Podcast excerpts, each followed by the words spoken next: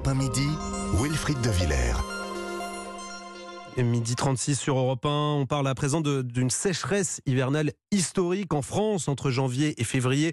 Euh, la France a, connu une série de 32 jours consécutifs sans pluie du jamais vu hein, depuis le début des enregistrements euh, pluviométriques. C'est dans ce contexte de sécheresse que le ministre de la Transition écologique, Christophe Béchu, a, rencontré cette semaine les préfets des zones les plus touchées, les incitant à prendre des restrictions d'eau euh, dès à présent. Pour parler de cette sécheresse et de ses conséquences, nous sommes avec la climatologue Lola Valero. Bonjour.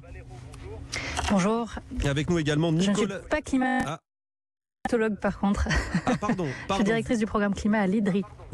Voilà, directrice du programme climat à l'IDRI, euh, c'est euh, rectifié. Et puis nous sommes aussi avec euh, Nicolas Giraud. Bonjour.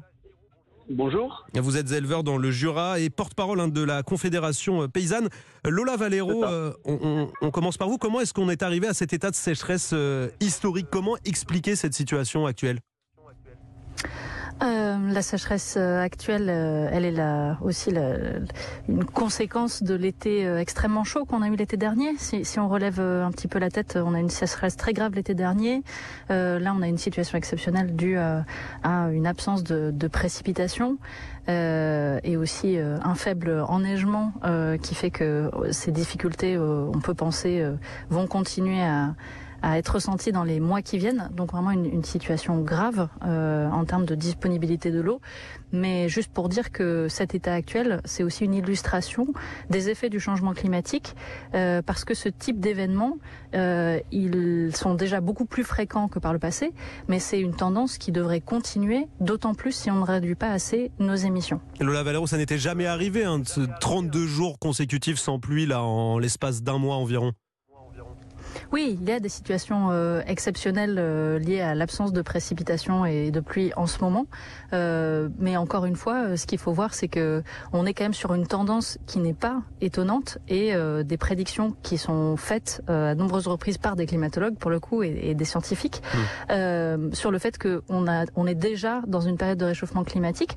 On a déjà gagné près de 2 degrés en moyenne en France euh, par rapport à l'ère pré-industrielle et on pourrait euh, arriver à euh, atteindre entre 3 et 6 degrés, suivant si on arrive à maîtriser nos émissions au niveau international. Euh, donc il faut encore euh, se préparer.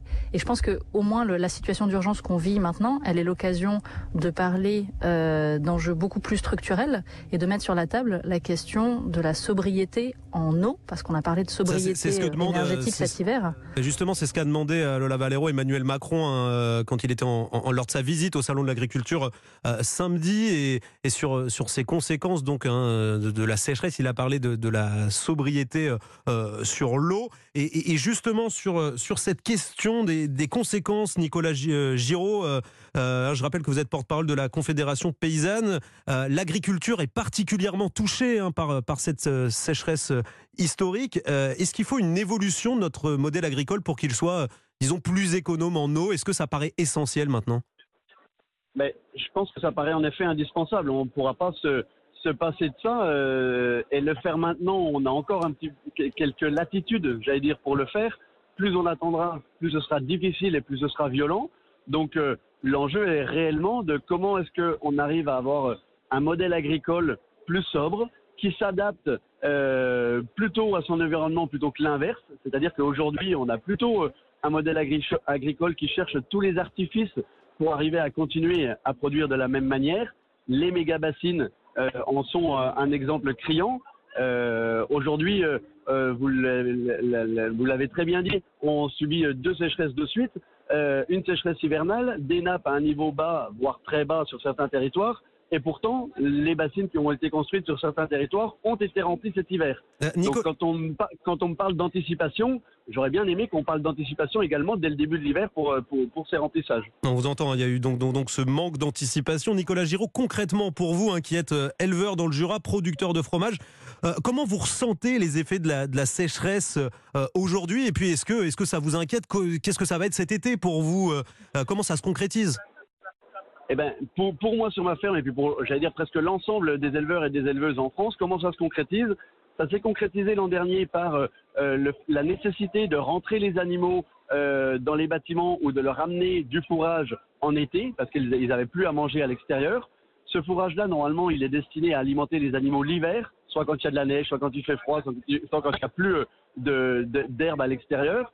Donc on a entamé nos stocks euh, pendant l'été dernier. Ces stocks-là, on, a, on, a, continué à les manger cet hiver. Là, les granges vont bientôt être vides, il y aura bientôt plus de fourrage.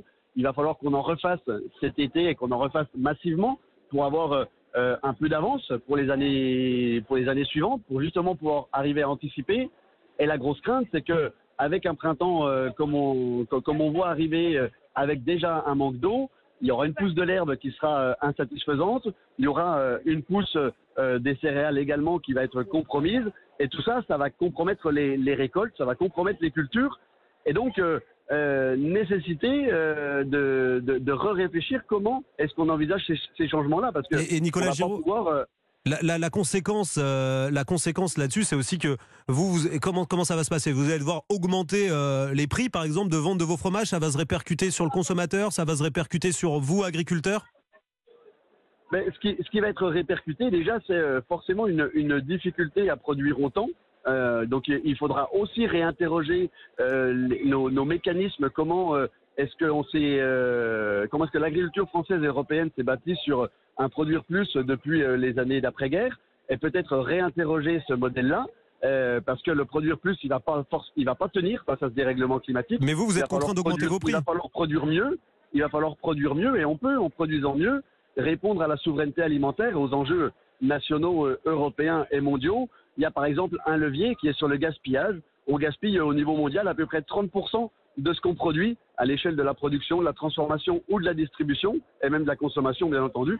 Et donc là, là, il y a un levier. Il y a un levier important, par exemple. Très bien, merci Nicolas euh, Giraud d'avoir euh, accepté de répondre euh, à nos questions et merci aussi à Lola Valero, directrice du programme climat de l'IDRI.